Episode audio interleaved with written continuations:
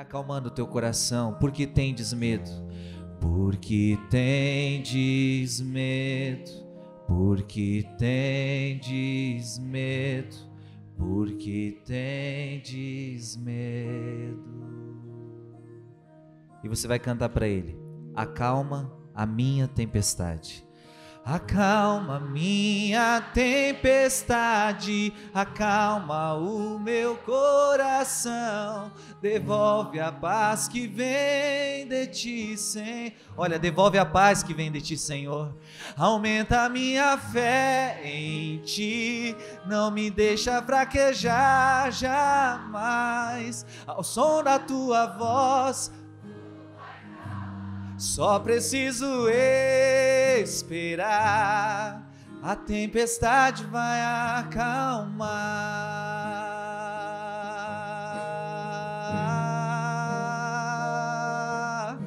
Acalma minha tempestade, acalma o meu coração, devolve a paz que vem de ti, Senhor. Aumenta a minha fé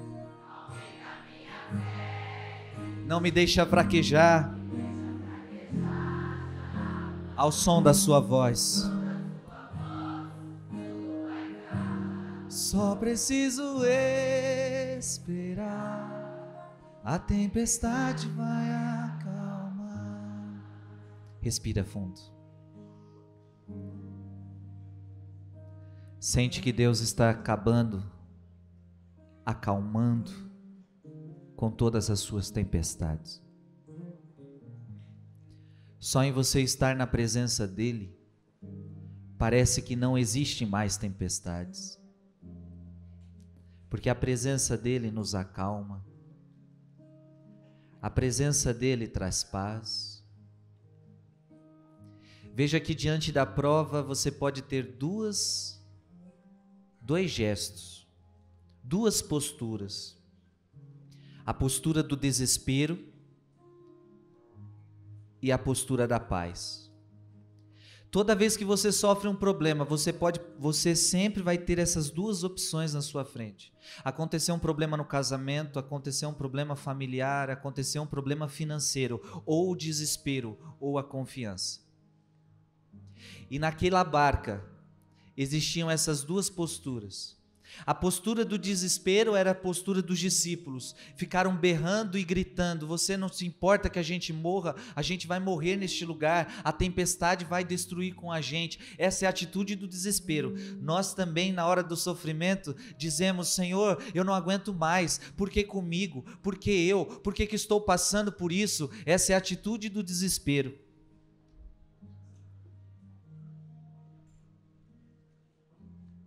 Agora a atitude de Jesus é a atitude da paz. Porque Jesus, meio àquela tempestade, diz a Bíblia, Jesus estava dormindo.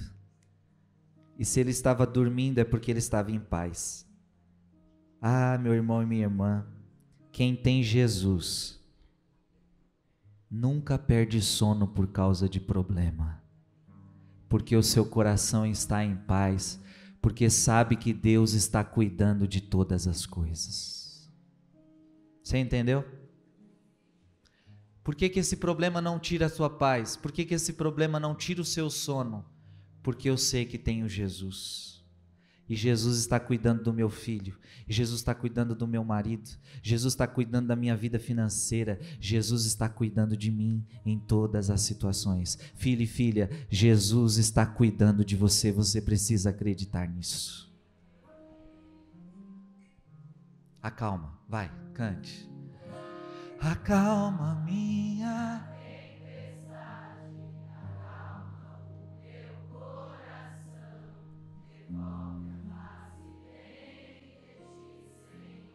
Aumenta a minha fé. Não me deixa fraquejar ao som da tua voz. Tudo vai calar, só preciso esperar. Só preciso esperar. Só preciso. É fácil esperar? Tem uns que tem que esperar um mês, dois meses, seis meses, nove meses. Tem gente que está esperando um ano, dois anos, dez anos, quinze anos, vinte anos. Espera. Mas se você esperar, o que, que vai acontecer? Só preciso. E a tempestade vai acalmar. Amém? Olha para quem está do seu lado e diga: a tempestade vai acalmar. Aplauda Jesus.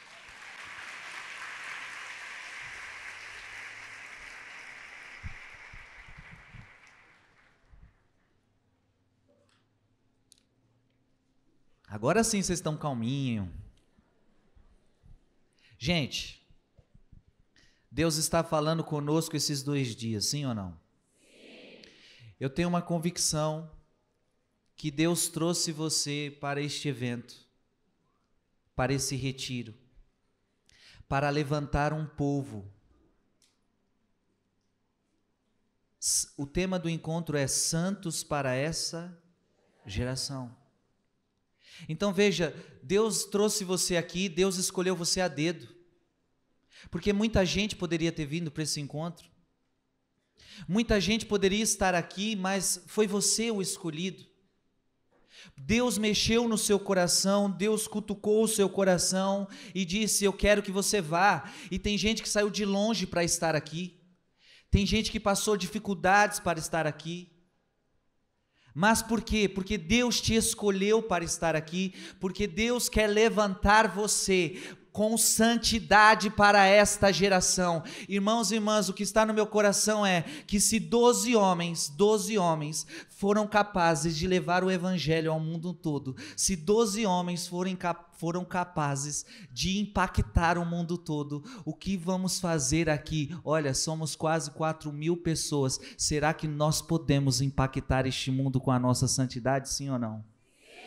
Portanto, Deus te trouxe aqui para que ao sairmos daqui, nós saiamos com o propósito de santidade para impactar essa geração. Para impactar essa geração.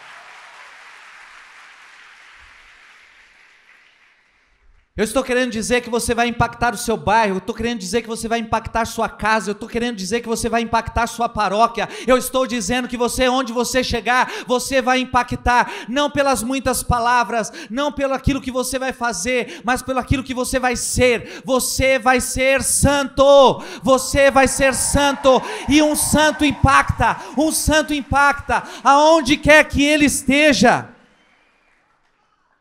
Aonde quer que ele esteja não importa a idade. Eu comecei a tocar em grupo de oração com 11 anos de idade, 14 anos já estava coordenando o grupo, pregando a palavra de Deus para as pessoas, falando de santidade para a vida das pessoas. Não existe idade, não existe fórmula. Se Deus quiser te usar, Ele vai te usar. E se Deus te trouxe aqui, é porque Ele quer você santo. Ele quer você santo. Santos para essa geração. Eu quero ser santo, diga. Eu quero ser santo.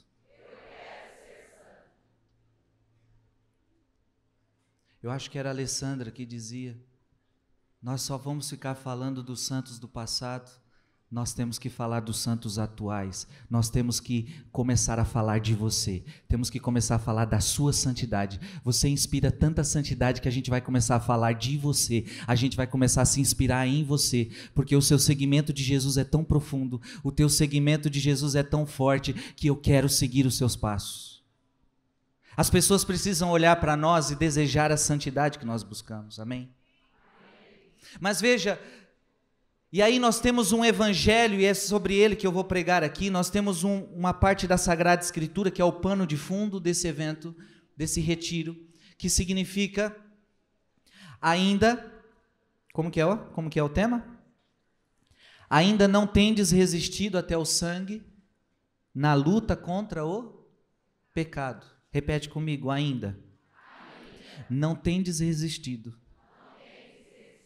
até o sangue na luta contra o pecado. Olha para quem está do seu lado e diga: seu ser vergonha. Ainda, ainda, diga, ainda, você não resistiu até o sangue. Até o sangue. Até o sangue. Na vossa luta contra o pecado. É verdade ou não é? Eu, se eu for sincero, eu, Frei Gilson, se eu for sincero comigo mesmo, eu às vezes não tenho resistido até o sangue, até o sangue. E a palavra de Deus, ela está nos provocando isso. É para resistir até o sangue. Significa então que a igreja a palavra está nos convidando a um martírio, a um martírio diário,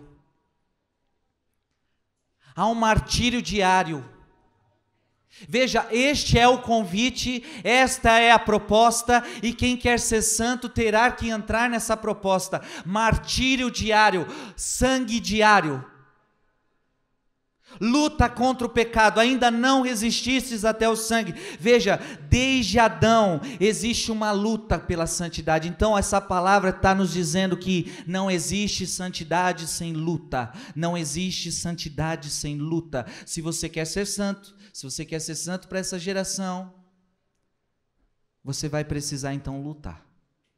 Amém? Vai precisar lutar. Vai precisar lutar. Veja, desde Adão e Eva era assim. Deus cria Adão, nós vimos isso com Moisés. Deus os criou em santidade, mas houve uma luta para manter essa santidade e eles perderam essa batalha. Não lutaram até o sangue. Não lutaram a, a, até o sangue. Veja, Satanás, ele é um grande opositor da santidade não suporta ver pessoa alguma que tem planos de santidade. Preste atenção nisso. No dia que você fizer planos de santidade, o diabo quer destruir você.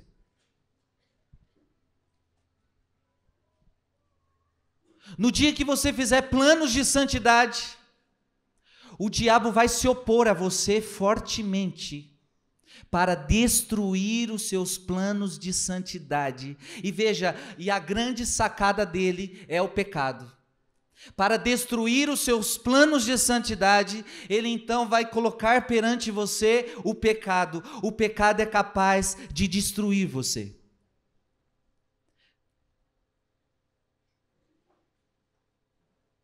E é claro que depois do pecado de Adão e Eva, essa luta ficou mais feroz. Porque Adão e Eva não tinham a concupiscência. Preste atenção. Eles não tinham inclinação para fazer coisa ruim. Eles não aguentaram a prova, eles não foram fiéis à prova, eles foram orgulhosos, eles não foram humildes, eles não lutaram, eles não, eles não quiseram a santidade, não optaram pela santidade. Mas veja, não havia concupiscência. Veja, agora nós Herdamos dos nossos primeiros pais a concupiscência. E o que, que significa isso? Significa que agora a luta ficou mais feroz ainda, porque a concupiscência significa que agora você deseja o mal. Você tem vontade de fazer coisa errada. Sim ou não? Olha para quem está do seu lado e diga: essa sua cara de santo não me engana, não. Diga para ele: Eu sei que você gosta de fazer coisa errada.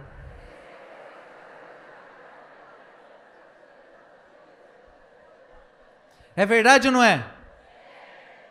Quando a gente vê alguém fazendo coisa errada, a nossa língua não coça para falar mal? Coça. O homem, quando vê uma mulher bonita, não, não sente um monte de coisa dentro dele? Sente ou não sente? Sente. A mulher, a mesma coisa? Sente. A gente gosta de fazer coisa por causa dessa danada concupiscência. Alguém aqui está livre da concupiscência? Então, meu irmão e minha irmã, eu tenho que lhe dizer que a luta vai ser grande. A luta vai ser grande. Se você quiser ser santo, você vai ter que ultrapassar a sua concupiscência que deseja o mal, mas o santo quer a virtude. A sua carne quer o mal, mas o santo deseja a virtude. A sua carne quer o mal, mas você deseja a virtude. Mas eu digo a você que com a graça de Deus você vai conseguir se você querer, se você se posicionar. Deus vai te ajudar. Há três batalhas, segundo João da Cruz, nós temos três batalhas. Nós vamos batalhar contra Satanás, nós vamos batalhar contra o mundo e nós vamos batalhar contra a carne. Veja, são quantos inimigos? Você está lascado. Quantos inimigos? Primeiro, Satanás, mundo a Bíblia vai falar dos três. A Bíblia diz, em relação a Satanás, a Bíblia diz: sede sóbrios e vigiai. O vosso adversário, o demônio, anda ao redor de vós como um leão que ruge, buscando a quem devorar. Resisti-lhe firmes na fé. E Efésios 6 vai dizer: o vosso combate não é contra homens de carne e sangue, mas o vosso combate é contra o demônio. Portanto, a Bíblia diz que sim, existe uma batalha cruel contra o demônio, mas para João da Cruz não é o pior inimigo. O problema do diabo é que ele é obscuro. O problema do diabo é que ele vem disfarçado de anjo bom. Este é o maior problema dele. Às vezes a gente acha que está fazendo coisa boa e nós estamos indo tudo para o inferno sem saber. Porque ele nos ilude. A mulher está casada, aparece um marido, um homem muito melhor do que o marido dela e o diabo vai iludindo. Ele aparece com, com uma cara boa. Tá vendo que aquele te ama? Aquele te valoriza. Aquele te ama de verdade. O teu marido bebe. O teu marido não te merece. Você deveria largar ele e ser feliz, porque essa pessoa vai ser fiel com você. Parece ser bom, mas é o diabo.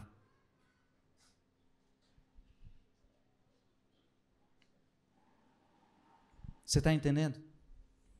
A batalha contra o diabo existe, ele é um leão que ele. Veja, o diabo ronda você. Ah, a Bíblia diz que tem um anjo da guarda sobre nós, então sobre você tem um anjo da guarda. Sim, graças a Deus. Sobre você tem o Espírito Santo, tem a Santíssima Trindade, tem Nossa Senhora, mas sobre você também existe um cão, um leão que fica rodando você, querendo devorar você.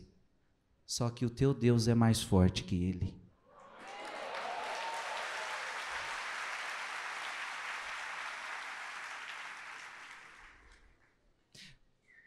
Alguns santos vão dizer que o diabo é como um. Imagina esse leão que a Bíblia está dizendo, mas que ele está preso. Só é mordido quem dele se aproxima. Essa é a verdade. Quem mexe com ele vai ser mordido por ele. Se você ficar na sua, se você ficar longe, se você ficar com Deus, você não se aproxima do diabo. A segunda batalha é contra o mundo, e a Bíblia também nos diz isso: não vos conformeis com este mundo, mas transformai-vos pela renovação do vosso espírito, para que possais discernir qual é a vontade de Deus, o que é bom, o que lhe agrada, o que é perfeito. Veja, você está no mundo, claro, ninguém está pedindo para você sair do mundo, mas você tem que viver no mundo, discernindo o que lhe agrada, o que agrada a Deus, o que não agrada a Deus. Então você vai viver no mundo, mas não vai fazer tudo que todo mundo faz. Não, você vai viver no mundo como Deus quer que você viva neste mundo, fazendo a vontade de Deus. Romanos 12, 2. Ah, e, e Tiago 4,4 vai nos dizer: adúlteros. Veja que a Bíblia está nos chamando de adúlteros. Adúlteros, não sabeis que o amor do mundo é abominado por Deus? Essa palavra é forte, hein?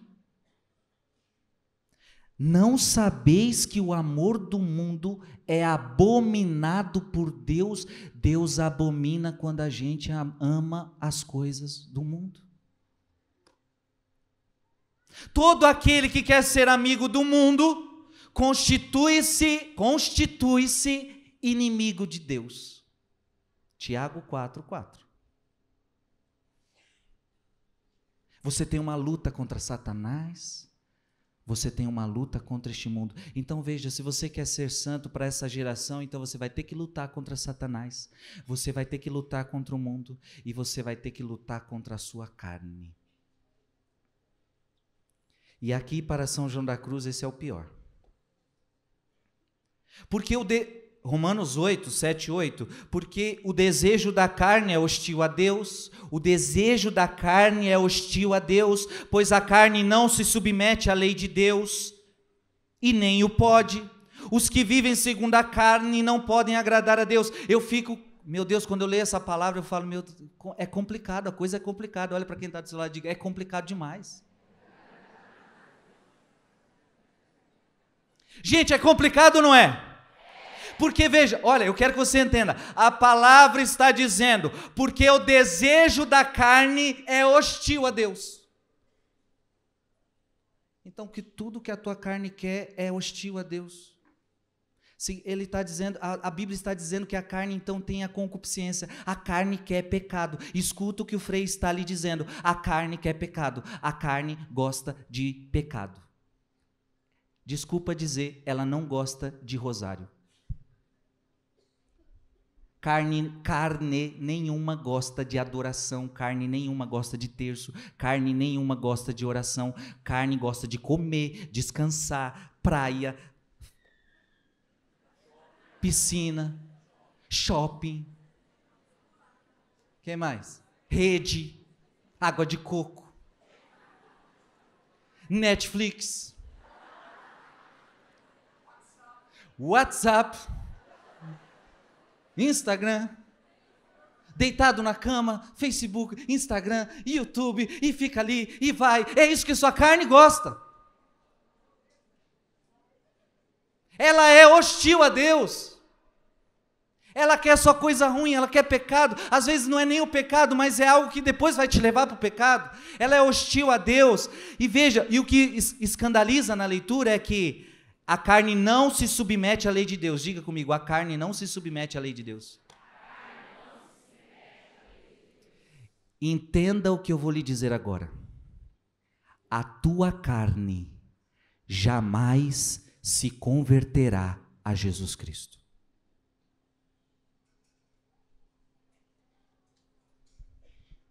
Mas então como é que eu vou ser santo? Eu não estou falando, eu estou falando da tua carne.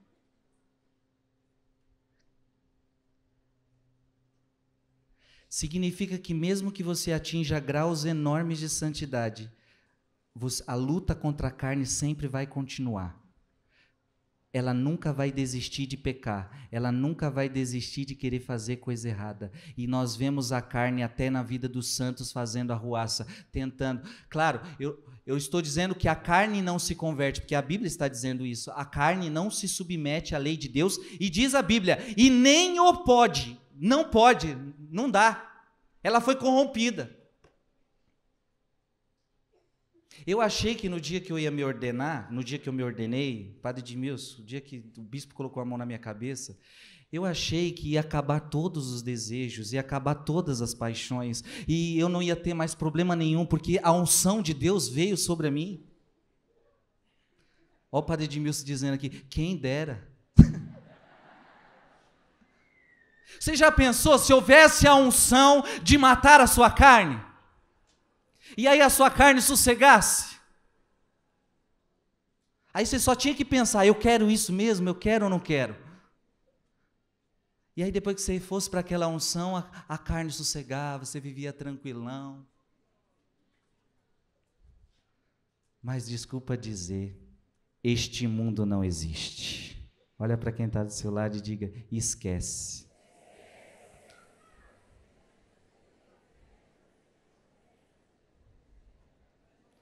Diga para ela: a tua carne gosta de fogo. E ela gosta mais de fogo de baixo do que o de cima.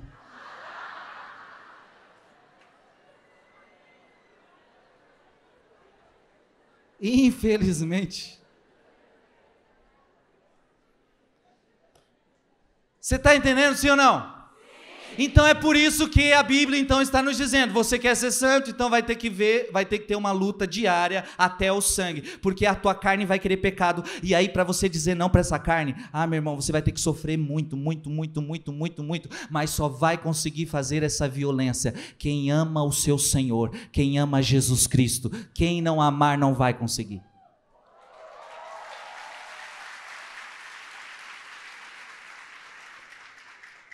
Tá entendendo sim ou não? Sim. Pregação, daqui a pouco a Alessandra vai falar sobre o fogo da carne.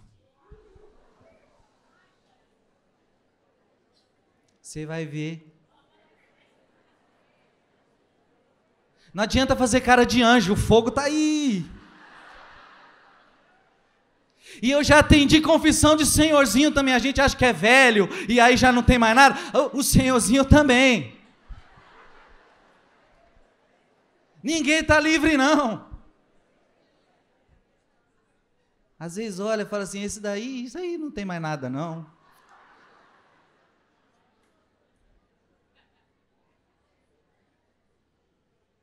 Deus tem santidade para você. Eu vou terminar essa minha pregação falando de Francisco de Assis. E olha aqui o que aconteceu com Francisco de Assis a carne dele ele entregava para o pecado, a carne dele ele entregava para prostitutas. Francisco se corrompeu no sexo. Francisco era desgra, desguerrado nessa questão de sexo, sexo desregrado. Mas quando ele se converte, ele começou a ter luta diária, luta diária. Ele começou a lutar até o sangue. Eu vou trazer algumas coisas aqui. E olha que lindo que aconteceu com Francisco a carne dele ficou igual à de Jesus Cristo. Ele, ele, ele, foi, ele foi tão violento com a carne dele, ele foi tão violento com a carne dele, ele lutou tanto com o sangue, ele lutou tanto que Deus deu um prêmio para ele. A tua carne, Francisco, se parecerá com a minha. Cinco chagas. Quem dera se eu e você tivéssemos a honra de a minha carne se parecer com a carne de Jesus Cristo. Mas hoje, hoje nós vivemos uma geração light, onde tudo pode. Católico pode beber, católico pode fumar, católico pode fazer o que quiser. Eu já estou cansado de ouvir isso. Porque depois ela se converte à igreja protestante, aí começa a usar roupa, que, roupa decente, porque na igreja católica eu usava roupa indecente. Parei de beber, porque na igreja católica eu enchi a cara. Então nós estamos vivendo uma geração light. Nada é pecado, tudo pode. E aí, meu irmão e minha irmã, se você tem essa consciência de que tudo pode, você não vai conseguir alcançar o que nós estamos falando aqui. Amém? Aliás, tudo você pode, mas nem tudo te convém. Olha para quem está do seu lado, dia, cria juízo. Diga para ele: esse negócio de tudo pode não é assim, não. Diga para ele: o negócio não é bagunçado assim, não.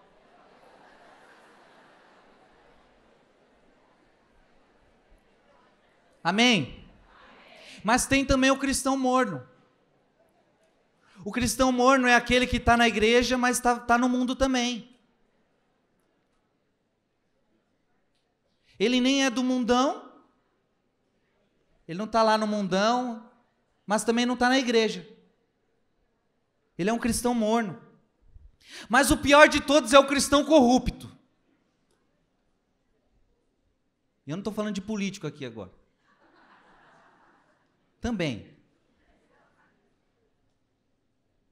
Mas o pior cristão, e o Papa Francisco tem falado disso, é o cristão corrupto. O que é o cristão corrupto? Ele já adotou o pecado como estilo de vida.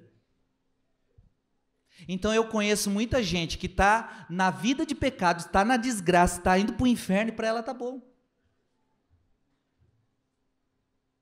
Porque você adotou o pecado como seu estilo de vida. É tipo assim, por isso que a gente fala, muitas vezes a gente olha um político roubando, a gente diz assim, é corrupto. Por quê? Ele rouba, para ele ele não está roubando nada.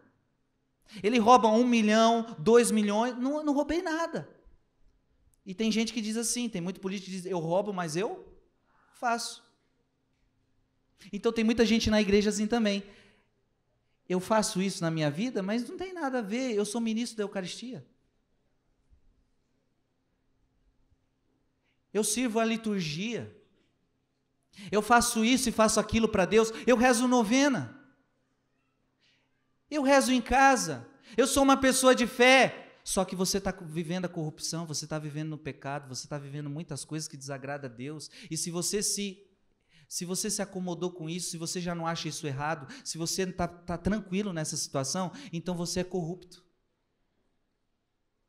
E aí Papa Francisco fala isso é muito ruim, porque o pecador, ele, ele clama misericórdia, mas o corrupto não, ele não acha que precisa de misericórdia. Então ele vai viver no pecado e e a coisa pode se complicar. Amém. Mas também existe o bom cristão. E eu queria que aqui você entendesse uma coisa. O bom cristão é o bom cristão. Mas o que, que significa esse bom cristão? Ele se contenta em observar os mandamentos, nada mais do que isso. Ele se contenta em ser um bom cristão, ele não quer ser santo. Então você tem essa escolha, você não precisa ser santo, você pode ser só um bom cristão. O que é um bom cristão? Ele cumpre os mandamentos, vai para o céu? Vai. Porque, ó, deixa eu te dar a receita. Pra, você quer a receita para ir para o céu? Posso falar? Mas não estou dando a receita da santidade, estou te dando a receita para ir para o céu só. Quer, quer ou não quer? É simples. É só você não morrer em nenhum pecado mortal.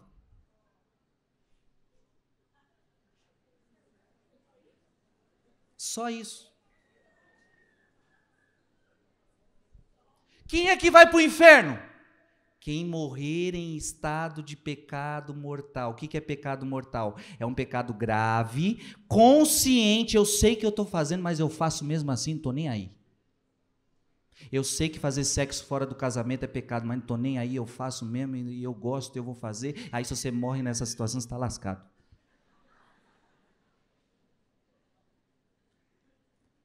Não sou eu que estou dizendo, abre o seu livrinho amarelo que você deveria ter em casa, Catecismo da Igreja Católica. Lá existe um parágrafo que eu não sei o número, procura, roda ele inteiro, você vai achar. Está escrito lá, está escrito lá que aquele que morrer em estado de pecado mortal desce direto aos infernos.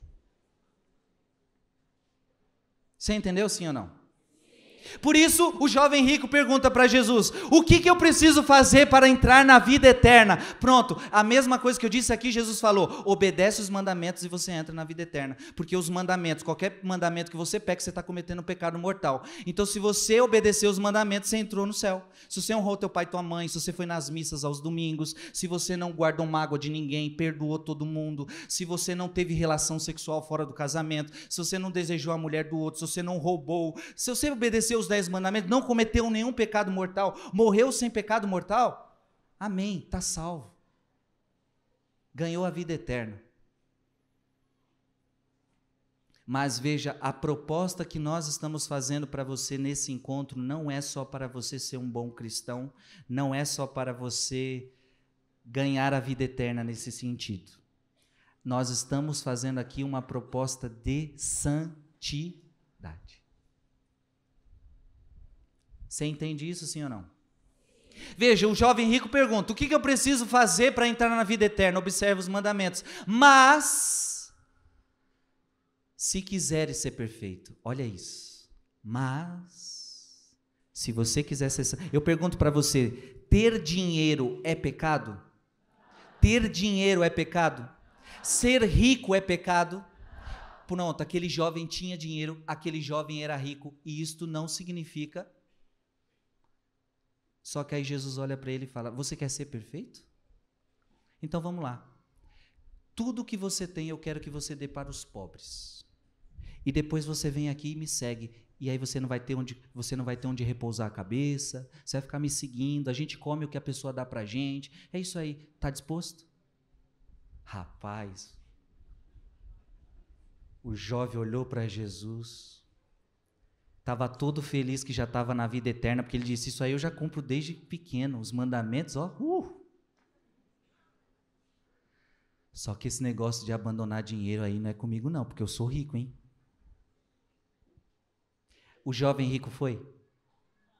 Não. O jovem rico pode até ter entrado no céu, porque parece que ele era um bom cristão, mas o jovem rico não quis ser santo.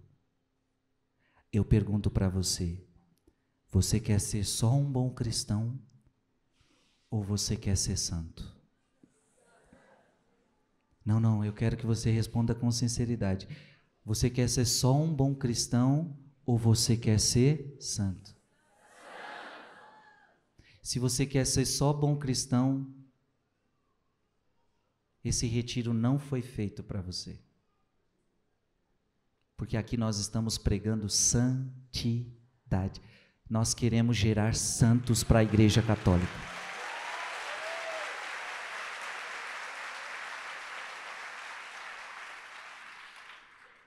Nós queremos gerar santos para a Igreja Católica aqui.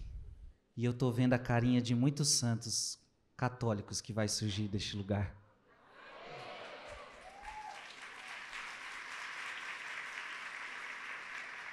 Olha para quem está do seu lado e olha para esses futuros santos, que ele está dizendo que quer ser, né? Vamos acreditar. Olha para a cara desse futuro santo e diga: Eu vou acreditar que você quer mesmo.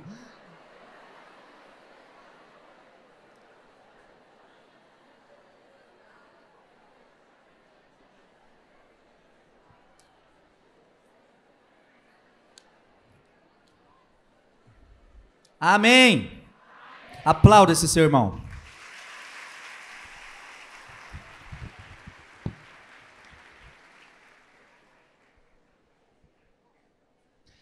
Você está entendendo, sim ou não? Então eu vou avançar, preste atenção que agora a coisa vai começar a apertar o caldo aqui. Mas eu nem apertei. Mateus 11, 12, não abra sua Bíblia, só marque se você tem caneta e papel, guarda no seu coração. Mateus 11, 12, Moisés já falou dessa palavra ontem. Desde a época de João Batista até o presente. Presente é agora. Diga, desde a época de João Batista. Até o presente. O reino dos céus é arrebatado à força e são os violentos que o conquistam. Aleluia. É para sair um povo violento aqui.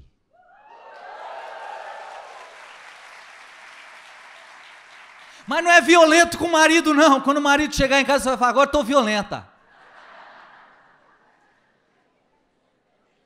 Você vai sair daqui violenta no amor, violenta na santidade, violenta na paciência, violenta na alegria, violento na bondade, violento na santidade. Amém? Deus pode contar com você, sim ou não? Gálatas 5, 24. Por quê? Porque os que são de Jesus Cristo crucificaram a carne. Aleluia! Meu Deus do céu, preste atenção. A tua carne vai se converter? Mas você pode crucificá-la. Com as, ó, eu estou lendo a Bíblia, só não estou lendo agora, mas está lá. Com as suas paixões e as suas concupiscências. Olha, olha que lindo. A sua carne está cheia de paixão, a tua carne está cheia de concupiscência. Então o santo, ele não vai conseguir converter a carne, mas o santo vai crucificar a carne por amor a Jesus Cristo. Eu não quero mais o pecado, eu não quero mais as paixões, eu não quero mais a concupiscência, eu quero a santidade.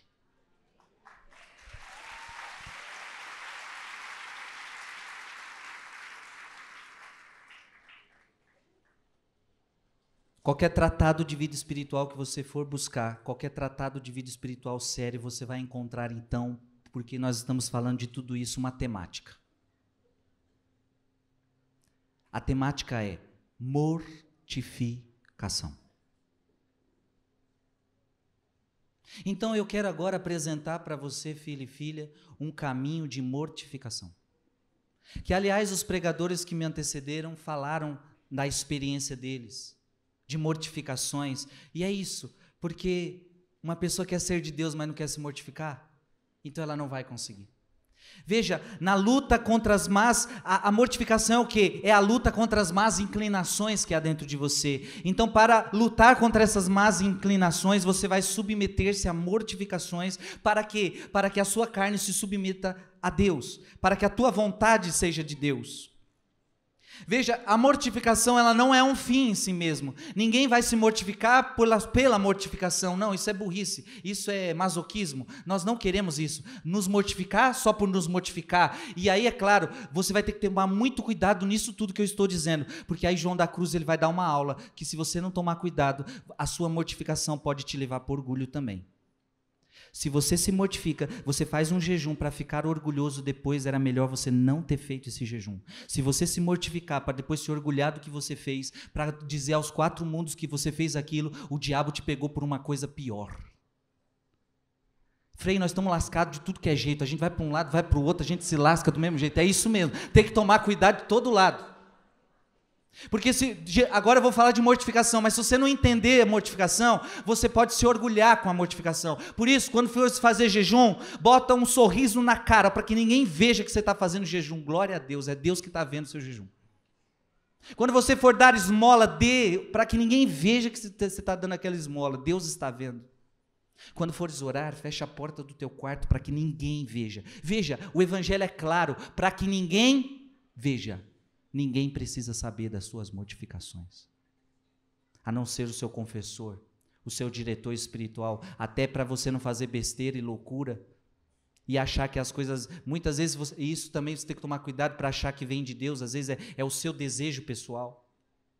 Veja, a mortificação ela tem, ela não tem significado em si mesmo. É Deus quem te leva a fazer para para acabar com determinadas vaidades, determinadas paixões que existem dentro de você. Então você vai precisar ter sabedoria. Diga comigo, dai-me sabedoria.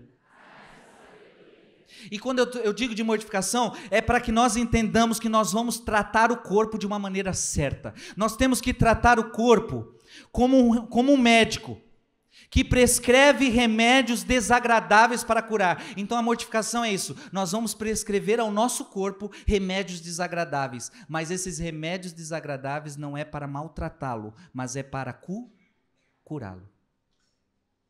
Nós não gostamos. Penitência não é bom. E veja, nós temos que destruir hoje, porque hoje existe a cultura de um falso amor ao corpo. Parece que o povo ama o corpo. Então você vê as pessoas cuidando bem da saúde, você vê academia, você vê todo mundo querendo deixar tudo em pé. Você vê, você vê, parece que o povo ama o corpo, ama coisíssima nenhuma, é tudo vaidade. Porque se amasse o corpo, não entregaria a ele as paixões, as relações sexuais, a, a sexo desregrado. Não ama o corpo, ama a si mesmo, ama a vaidade.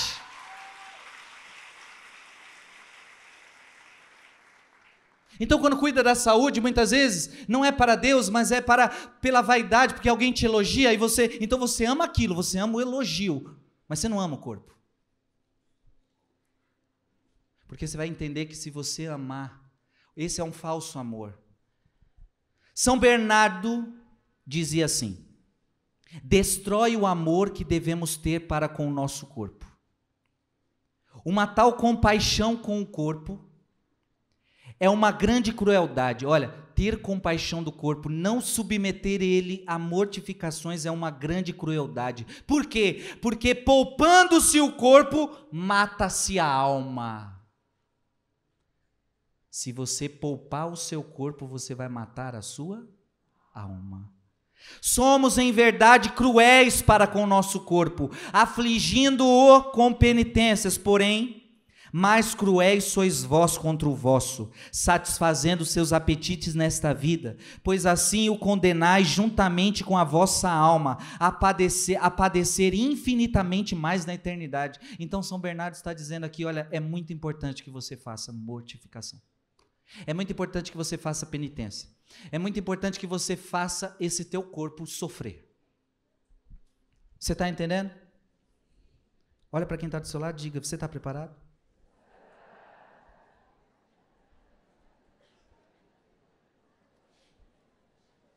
A gente gosta de sofrer? Se você está cansado, você automaticamente já pensa no quê? Estou precisando tomar um bom banho e descansar. É ou não é?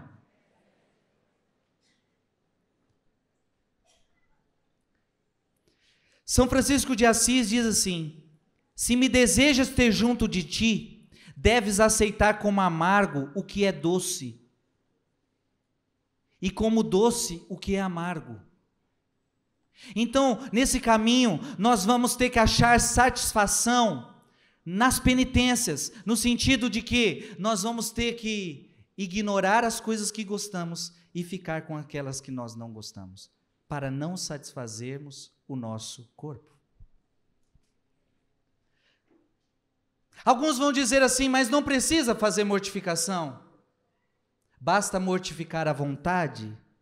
Basta mortificar a vontade. São Luís Gonzaga diria: deveis fazer isso, mas sem deixar aquilo. Ou seja, sim, mortificar a vontade, sim, mas nós precisamos também mortificar o nosso corpo rebelde. Amém? São Paulo apóstolo parece que fazia isso. São Paulo apóstolo parece que mortificava-se. Olha o que Paulo diz: castigo o meu corpo e o reduzo à escravidão. Sem a mortificação do corpo, é difícil submetê-lo à vontade de Deus. Olha o que Paulo dizia: castigo o meu corpo e o reduzo à escravidão. Com essa palavra, nós vemos que Paulo ele tinha uma vida de mortificação. Então veja, o Frei está dizendo que você então vai ter que resistir até o sangue na vossa luta contra o pecado. Então vai ser uma luta diária e você então vai precisar domar a tua carne. Então veja, a mortificação então é para domar a sua carne, porque se você não domá-la, ela vai ficar mais forte que você. Você está entendendo? O maior inimigo, como eu já disse, é o nosso corpo. São Bernardo diz assim: o inimigo que mais nos prejudica, diga, que, diga comigo, o inimigo que mais me prejudica é o que mora comigo. Eu pergunto para você, eu disse de três inimigos que você tem: Satanás, o mundo e a carne. Qual deles mora com você? O diabo mora com você? Não, Deus que me livre. O mundo mora com você? O mundo é externo. Agora e a carne? Tá aí, ó. Você trouxe a carcaça para cá. A tua carne mora com você, então é noite e dia, é uma luta diária, noite e dia, é um sacrifício diário. Então Deus está nos pedindo mortificação. A mortificação contra o pecado é a nossa obrigação. Veja, eu não estou aqui dizendo que nós temos que mortificar só o pecado. Mortificar o pecado é a tua obrigação. Você não faz mais que a tua obrigação de, de não pecar. Mas veja, a mortificação, ela também vai entrar nas coisas que são lícitas. Diga comigo, coisas lícitas. Então, sim, é lícito assistir a Netflix, não tem problema, mas muitas vezes eu vou me mortificar. É lícito fazer isso, mas eu vou me mortificar. É como jejum, é lícito comer, nós precisamos comer, mas neste dia eu vou jejuar, eu vou me mortificar. Veja, eu tiro algo lícito, eu tiro algo que não é pecado. Não é pecado comer, se eu comer bem, se eu comer sem exagerar, não é pecado. Mas muitas vezes então a mortificação ela vai entrar em coisas lícitas para que eu possa aprender a domar a minha carne. São João da Cruz diria: nega os teus desejos e encontrarás o que deseja o teu coração. Diga comigo: nega os teus desejos e encontrarás o que deseja o teu coração. Amém? Você está disposto? Então tem gente aí que vai precisar mortificar a televisão. Porque tem uns noveleiros aqui. Deus está me falando que tem uns noveleiros aqui.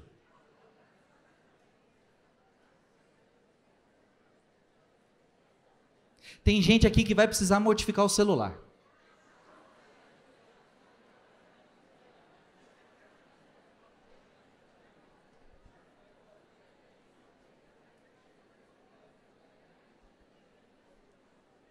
Tem gente aqui que vai precisar modificar o Instagram. Vai precisar modificar o Facebook.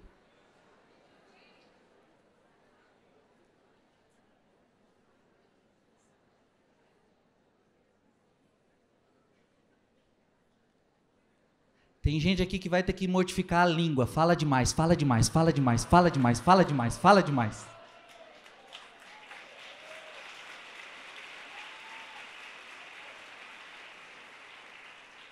É pecado falar? É pecado falar coisa errada. É pecado falar coisa boa? Mas se falar demais, fala demais, fala demais, tem que modificar.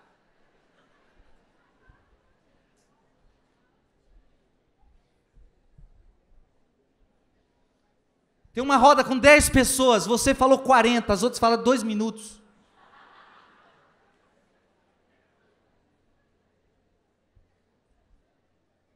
Frei, eu não gosto de lavar louça, eu não gosto de lavar louça, vai ter que modificar. Eu não gosto de lavar banheiro, vai ter que modificar.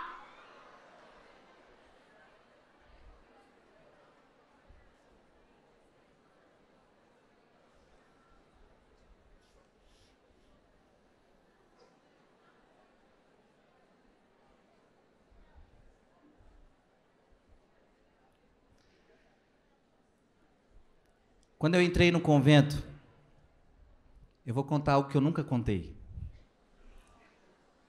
Quando eu entrei no convento, minha primeira crise é que falaram que eu teria que acordar todos os dias cinco e meia da manhã. Eu tenho um problema com sono que é absurdo. E eu falei, eu não vou dar conta. Mas quando os irmãos, aquele sino tocava, tá, tá, tá, tá, tá, tá, tá, tá, tá, tá, tá, tá. E ainda os freios ficavam jogando na cabeça da gente: o sino é a voz de Deus, o sino é a voz. é a voz de Deus te chamando para a capela. E eu falo: Deus me deixa em paz.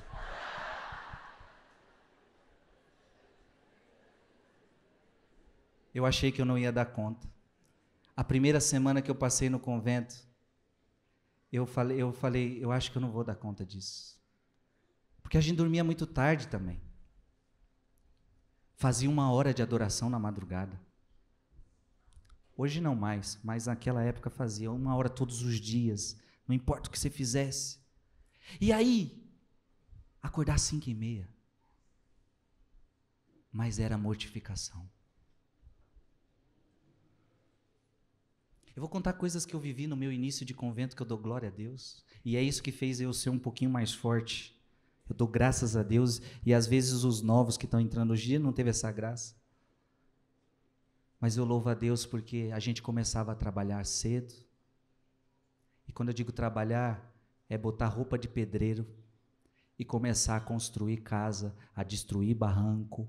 E esse serviço ia até uma da tarde, a gente rezava todo sujo de cimento, todo sujo de barro, com a liturgia na mão, e fazia adoração, cansado, ajoelhado na capela com sono, mas olhando para Jesus, se mortificando, se mortificando, trabalhando depois. A gente trabalhava até duas, três da manhã, no meio do mato. A gente mora num sítio, no meio do mato, roçando, fazendo um monte de coisa, construindo a obra de Deus.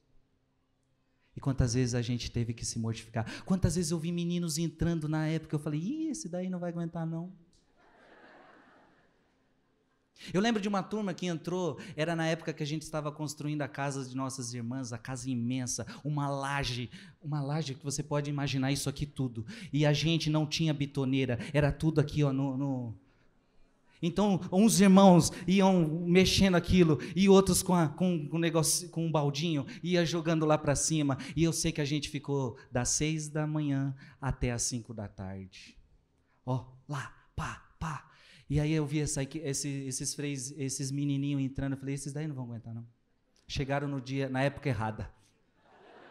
Não deu uma, os dez saíram. Porque não souberam se mortificar. Era o que Deus estava pedindo para aquela época, era o que Deus estava pedindo para aquele momento. E veja, toda a mortificação que o convento me ensinou fez com que eu me tornasse um Frei Gilson mais forte.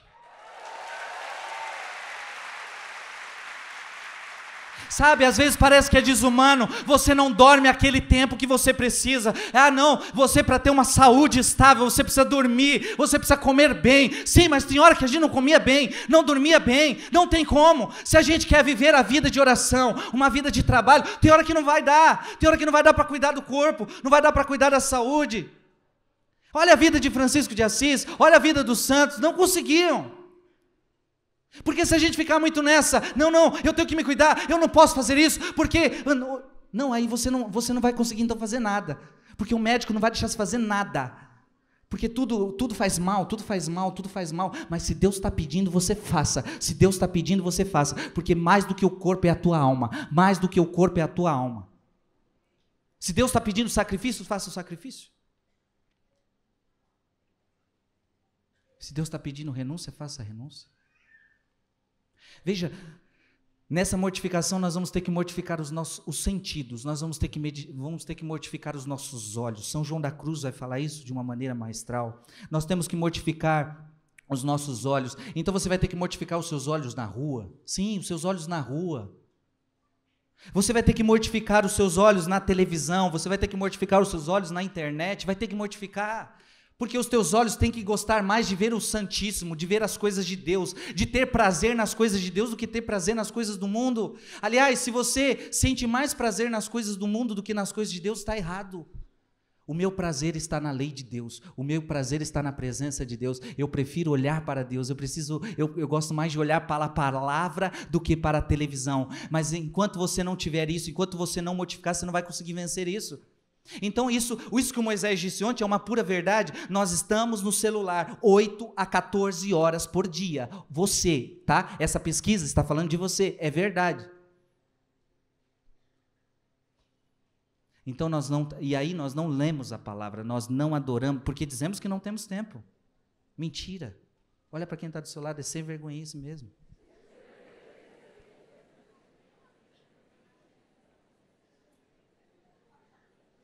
Diga para ela: mortifique os seus olhos. Mortifique os seus olhos que só gosta de ver os defeitos dos outros.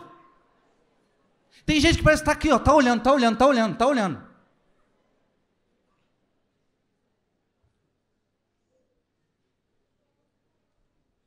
Você vai ter que mortificar o seu ouvido.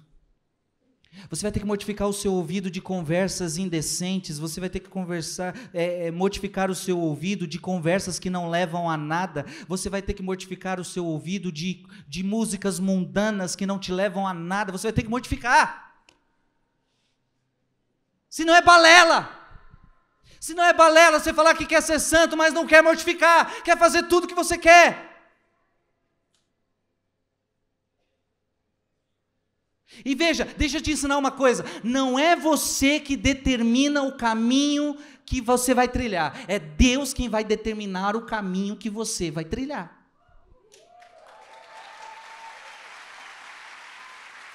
Não é você que vai dizer para Deus: Deus, o meu caminho é esse, tá? Não, é Deus que vai te dizer: não, o teu caminho é esse. Você vai ter que mortificar o seu olfato, o cuidado com os perfumes, E até os santos dizem, quando você mortifica o seu olfato, gente, tem muita gente que não consegue ficar perto de doente. Tem muita gente que não consegue ficar perto de pobre, porque o pobre cheira mal. Aí os santos vão dizer: quando você mortifica o seu olfato, você sente prazer em ficar na presença de doentes, você sente o prazer de ficar na presença de pobres. Mas por que, que você não consegue cheirar um pobre, fedendo, sujo? Porque você não está mortificado. Aí eu vomito.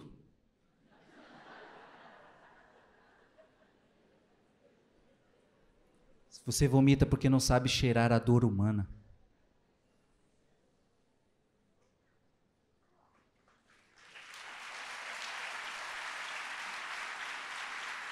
Agora cheirar aquela carne Domingão.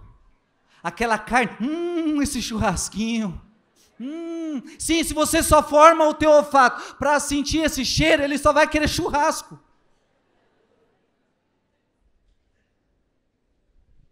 O seu tato, o jeito de você se relacionar com as pessoas, o jeito de você tocar nas pessoas, o jeito de você abraçar, o jeito de você se tocar, o jeito do seu tato.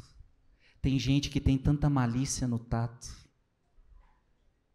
O seu tato está à flor da pele porque você não mortifica. Você vai ter que mortificar o seu paladar, não comer só o que você quer, do jeito que você quer. Tem gente que está gordo é por causa da gula mesmo. Essa é a verdade. É porque come demais mesmo. Não estou falando que é todos os casos, sei lá.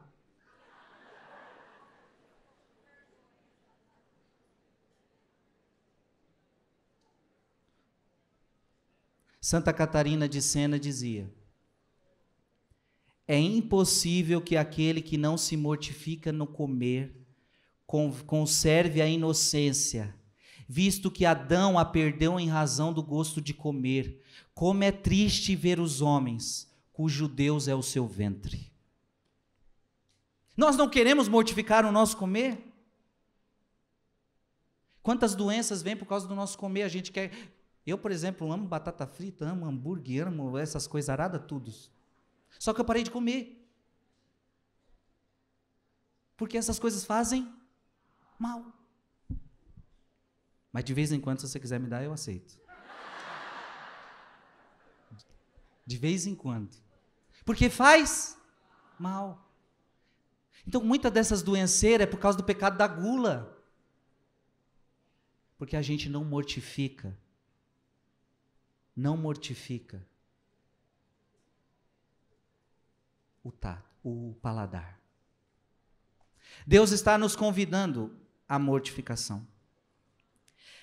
Veja, vou repetir, desde a época de João Batista até o presente, o reino dos céus é arrebatado à força e são os violentos que o conquistam. Diga comigo, desde a época de João Batista. Diga forte, desde a época de João Batista até o presente, o reino dos céus é arrebatado à força e são os violentos que o conquistam. São João da Cruz vai dizer: Lembra-te que tua carne é fraca e que coisa alguma deste mundo pode te dar ao espírito fortaleza e consolação, porque o que nasce do mundo, o mundo é.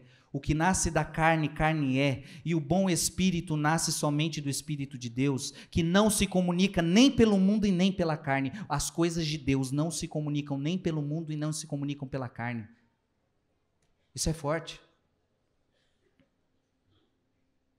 Nós então temos que lutar até o sangue. Olha para quem está do seu lado. Você está entendendo? É até o sangue.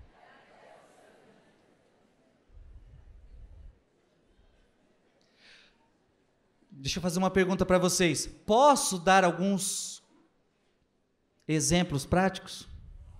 Posso ou não posso? Você vai aguentar? Não, eu tenho que perguntar de novo. Você vai aguentar? Você que está namorando. Você que é noivo. Vocês estão ali. Aí começa o rala-rala. Começa beijinho, começa abracinho. Não precisa esconder de nós, não precisa esconder de nós. A gente sabe que vocês já querem ir para aquele lugar, já quer fazer, já. A carne quer, quer ou não quer? A carne quer. Então eu quero dizer a você que lutar até o sangue. Ó, preste atenção. Casais, levanta a mão os namorados aqui. Quem está namorando? Quem está namorando? Quem está tá com vergonha? Levanta a mão. Quem está namorando? Quem está noivo, namorando, levanta a mão. Isso, para vocês. Lutar até o sangue é você, por amor a Jesus, você só vai ter relação sexual no dia do seu casamento.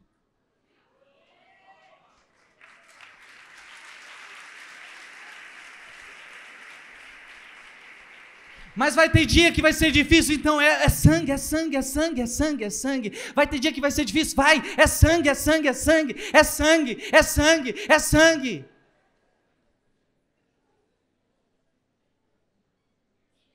Mas não sabia que ia ser tão difícil, é sangue. Vai doer, vai doer, é sangue. E tem gente que vai ter que acabar namoro porque o outro não quer. Então, se o outro não quer, que Moisés diz, dá um chute na bunda dele e fala: Não, comigo é sangue.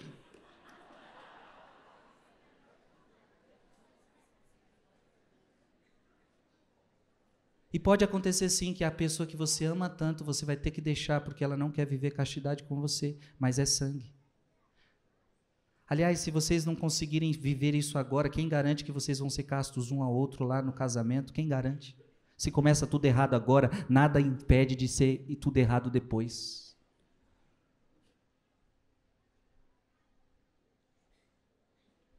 Vou dar um outro exemplo.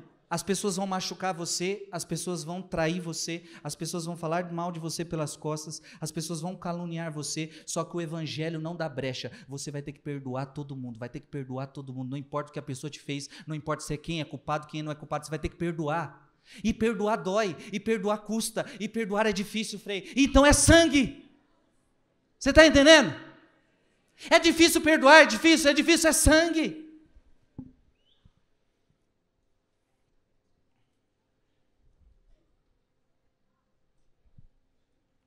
Aquela amizade que não está te fazendo bem. Aquela amizade que está te levando para o inferno, aquela, aquela amizade que você gosta tanto, mas está te levando para o caminho errado, você vai ter que você vai ter que romper essa amizade, vai ter que romper essa amizade, vai ter que romper essa amizade. Ai, Frei, mas é tão difícil, então é sangue. Você está entendendo, sim ou não? Sim. Frei, eu tenho um grande problema eu tenho atração pelas pessoas do mesmo sexo. Você está com um grande problema mesmo. E talvez teremos que estudar a sua história, por que, que você está vivendo isso, mas a verdade para você não muda em relação a nós. Temos que viver a castidade. Então, se você tem atração por pessoa do mesmo sexo, você vai ter que viver a castidade. Você não vai poder fazer, você não vai poder namorar, você não vai poder se. Não, não vai poder. É... Ah, mas é difícil, Frei. É sangue. O catecismo da igreja da católica diz: você que a pessoa que tem uma atração pela pessoa do mesmo sexo, ela vai ter que viver a castidade, ela vai ter que viver esse sacrifício da renúncia por toda a vida, por toda a vida. Então ser santo é sangue. Frei, eu já tenho três filhos. Eu não quero mais ter filhos e para não ter mais filhos eu comecei a usar anticoncepcionais, camisinha, preservativo, isso e aquilo. Só que a igreja nunca te liberou isso. Frei, mas é tão difícil, Frei. É sangue. É sangue. Ei, tem gente que está ficando até triste agora já.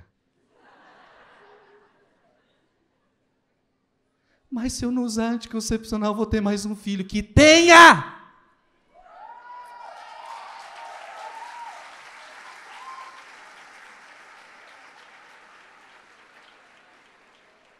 E se não quiser mais ter, porque o planejamento convém que não tenha, então que faça do jeito de Deus, o jeito natural. Oração, abstinência. É assim, filho. É sangue. Olha para quem está do seu lado, é sangue. E se não quer sangue, não vai aguentar, não vai chegar à santidade.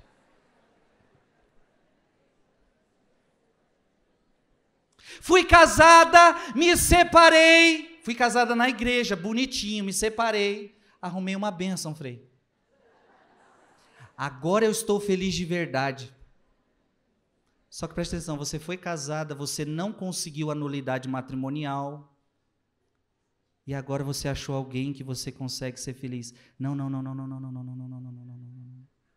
Mas, Frei, eu amo tanto ela, Frei, e não sei o que, não sei o que. Não, não, não, não, não, não, não, não, não. Eu vou ter que fazer esse sacrifício, vou ter que fazer essa renúncia. É sangue. Se eu não conseguir a nulidade, é, você é casada por toda a vida. Qualquer pessoa que você se unir segundo a palavra de Deus, você está cometendo adultério. É doído, né? Olha para quem está do seu lado. Agora eu estou entendendo que é sangue mesmo.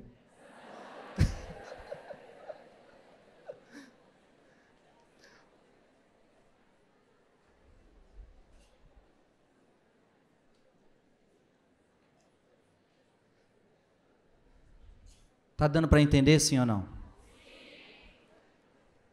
Os exemplos foram práticos? E se a carapuça serviu, filho, é para você se converter. Aplaude Jesus.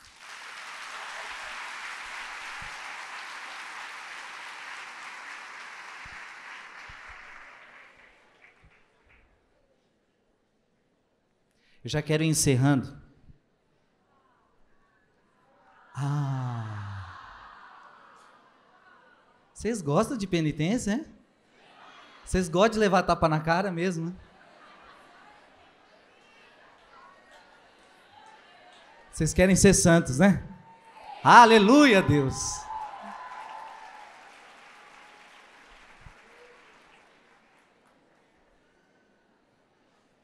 Para terminar essa pregação, eu queria.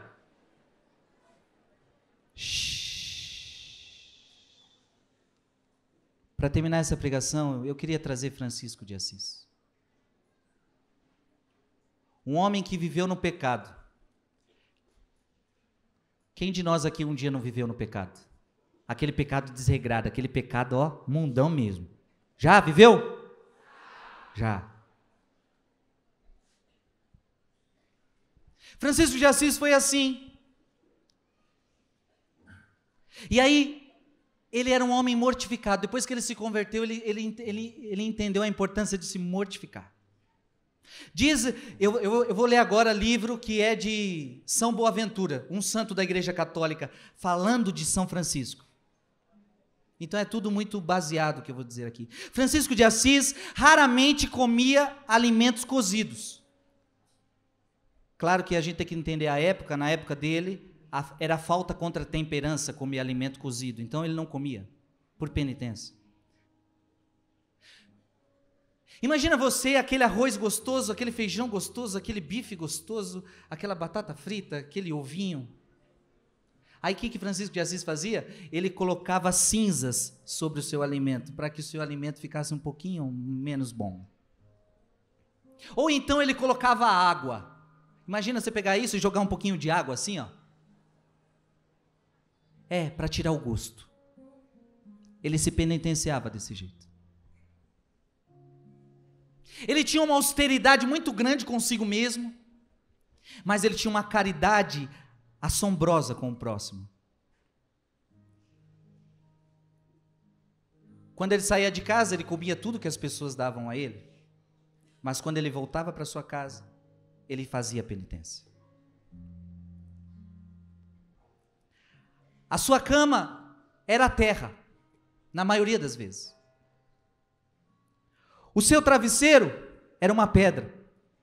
O seu travesseiro era um tronco. O seu travesseiro era isso. Eu tive a graça de ir lá em, em Assis. Tem lugar, o lugar onde eles ficavam, tinha um lugar que eu olhei lá, que era a gruta do irmão Leão. Eu falava, gente, parece um lugar onde coloca cachorro. Eles ficavam no lugar desprovido. São Francisco entrava nos eremitérios e dormia em pedras, dormia em qualquer lugar, dormia sentado. O cobertor dele era a sua própria túnica, não tinha cobertor. Por penitência. Alguém um dia lhe perguntou como ele consegue suportar o frio com tão pouco, com tanta pouca roupa. E aí São Francisco dizia: se tivéssemos internamente esse fogo, que é o desejo da, pra, da pátria celeste, não teríamos dificuldade em suportar o frio externo. E é claro, o diabo não queria ver Francisco de Assis com tanta penitência, então o diabo queria oferecer a Francisco uma vida mais tranquila, uma vida boa. Então, o dia o dia em que Francisco de Assis disse para você que o travesseiro dele era uma pedra, no dia que Francisco de Assis estava numa enfermidade terrível, então ele aceitou um travesseiro de pena. São Boaventura conta, por causa da dor de cabeça que ele estava naquele dia. Então, o diabo entrou no seu travesseiro e o atormentou a noite toda. Ele só descansou quando ele se livrou daquele daquele travesseiro de pena e voltou a dormir no, no, no travesseiro de pedra.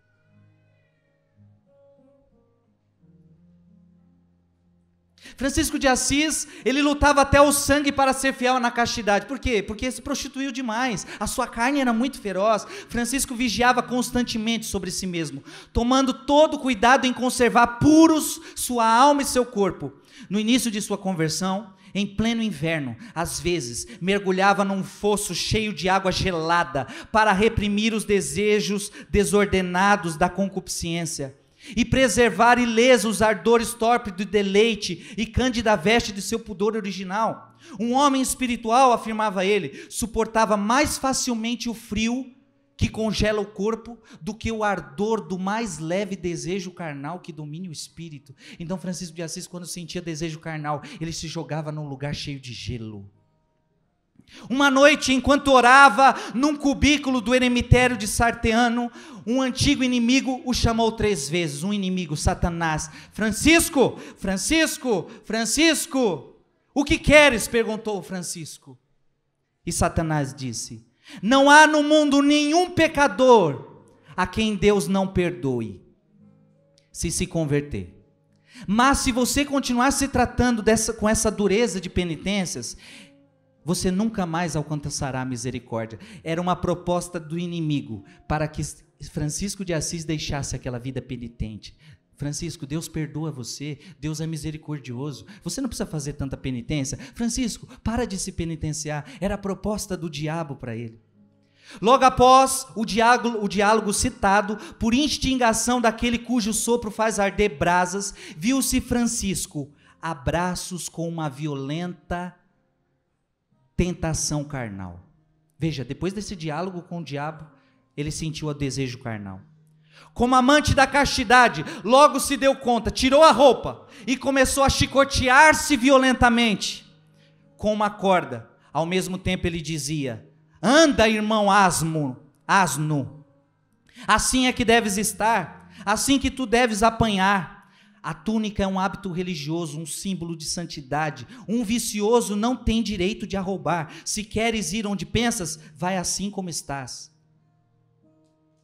Mas não ficou por aí. No ímpeto de fervor de espírito, ele saiu da cela e foi para o jardim e rolou na grossa camada de neve a corpo nu.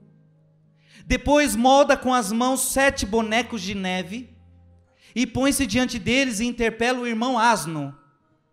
Aí tens, este, é um, este maior é a tua mulher, estes quatro são dois filhos, os dois são o criado e a criada porque não podes passar sem criados. Anda, vai vesti-los, senão morrem de frio. Eu não sei se você está entendendo. Depois dessa tentação, o diabo bateu em retirada e nunca mais Francisco de Assis passou por aquela tentação. Olha que bonito. Parece loucura, não parece? Ele começou a sentir desejo de sexo. Ele sentiu desejo de sexo. E o que ele fez? Tirou roupa, se jogou no gelo, construiu bonecos falou: Eu senti vontade de ter família, eu senti vontade de ter sexo, mas eu estou crucificando a minha carne. E diz, diz, diz São Boaventura que a partir daquele dia ele nunca mais teve aqueles desejos fortes. Por quê? Destruiu pela mortificação. Eu não estou falando agora que você vai sair daqui se rolando no gelo, abrindo a geladeira e ficando lá dentro. Um dia vão abrir o freezer e você vai estar lá dentro. O que está acontecendo? Não, estou aqui, eu estou mortificando. Eu não estou dizendo que você agora vai arrumar um chicote, vai começar a se chicotear, mas Deus vai mostrar para você o que você tem que fazer. Às vezes o seu chicote é deixar esse celular de lado. Às vezes o seu chicote é cortar contatos de celulares que você tem. A preguiça. Quanto à preguiça, dizia que é preciso dominar a carne preguiçosa e rebelde mediante contínuas disciplinas e frutuosas fadigas. Por isso, agora você vai entender. Por isso ele chamava, por isso ele chamava o corpo de irmão asno. O corpo ele chamava de irmão por quê? Indicando assim que é necessário carregá-los de trabalhos e fadigas. O asno é aquele que carrega. Então ele fala: o, o, meu, o meu corpo é o irmão asno. Ele chamava o corpo dele: Você é o meu irmão asno. Tem que comer pouco e trabalhar muito. Porque senão você fica muito feroz. Por isso, quando via, olha, olha que interessante, ó, abre os teus ouvidos. Por isso, quando via algum ocioso e vagabundo, conhece algum ocioso ou vagabundo? Desses que pretendem viver às expensas do suor dos outros, conhece alguém assim? Ele chamava de irmão mosca. Olha para quem está do seu lado e diga: cuidado para não ser irmão mosca.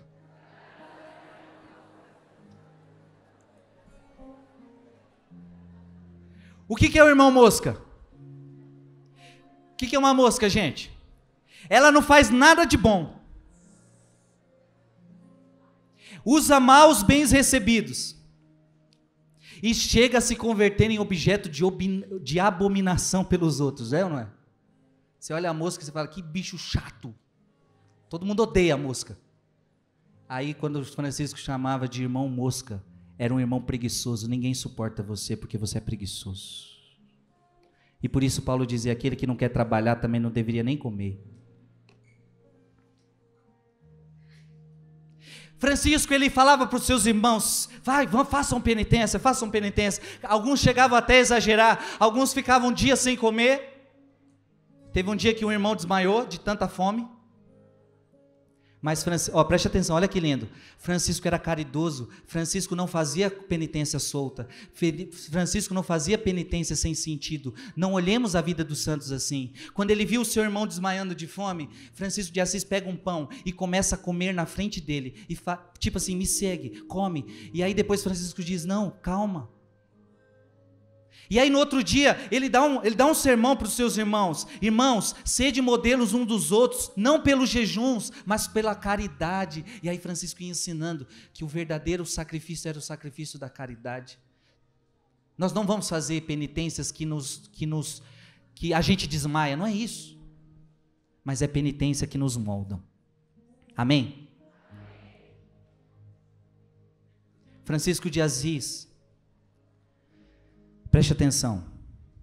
Ele dizia que aqueles que querem ser perfeitos devem purificar-se. Diga comigo, aqueles que querem ser perfeitos devem purificar-se com lágrimas de contrição. Francisco ele tinha lágrimas em profusão. Lágrimas de contrição. Preste atenção, era tão forte isso que foi isso que causou a doença dos seus olhos, segundo São Boaventura. Chorava tanto, chorava tanto, chorava tanto os seus pecados. Chorava, chorava, chorava. Em consequência de suas constantes lágrimas, Veio a sofrer dos olhos, mas quando o médico disse que deveria restringir as lágrimas se quisesse evitar a perda da visão, então o médico chegou e falou: Francisco, se você não parar de chorar, você vai perder sua visão. E aí Francisco disse para o médico: Irmão médico, usufruímos da luz deste mundo em comum com as moscas. Não devemos rejeitar a presença da luz eterna apenas para preservá-la. Nosso corpo recebeu a faculdade da visão por causa da alma. A visão que goza a alma não foi dada por causa do corpo. Então ele preferia perder a visão dos olhos a sufocar a devoção do espírito. Ele preferia a, ele preferia perder a visão dos olhos a refrear a devoção do espírito, refreando as lágrimas que limpam os olhos da alma e os tornam capazes de ver a Deus.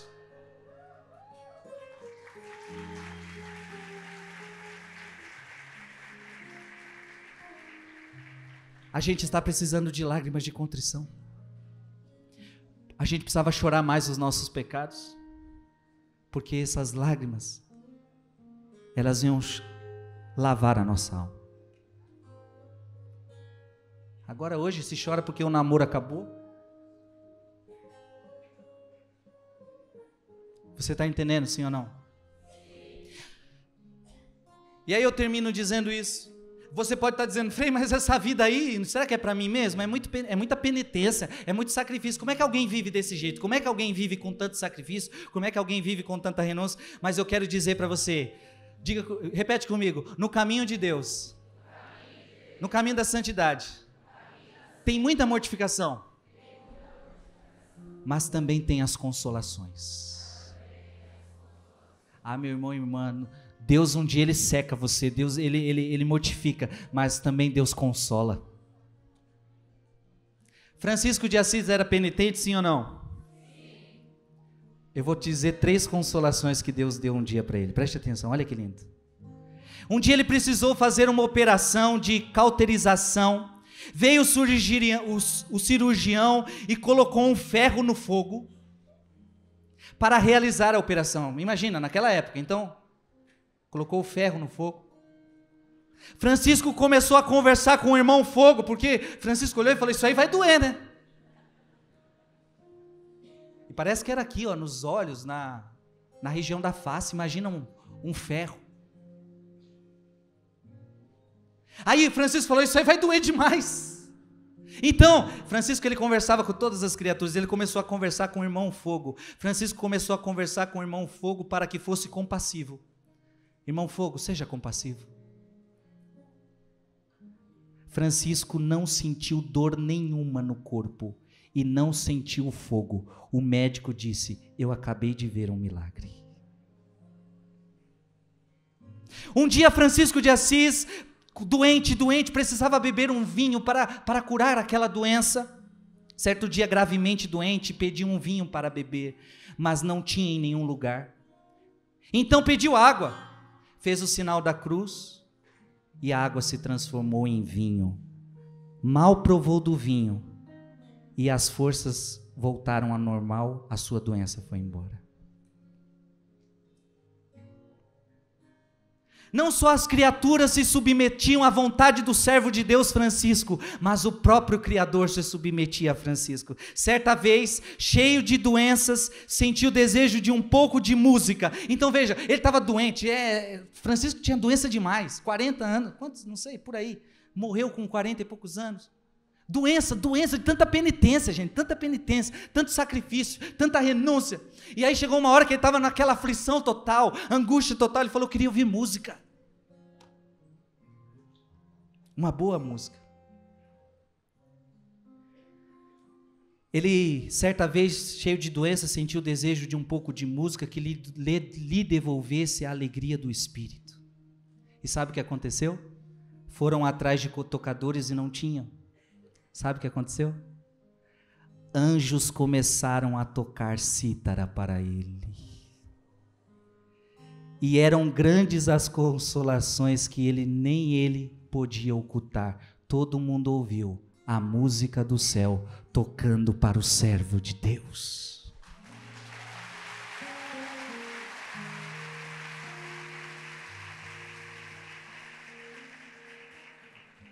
Só que não são as consolações deste mundo, são as consolações de Deus. Amém? Fique em pé.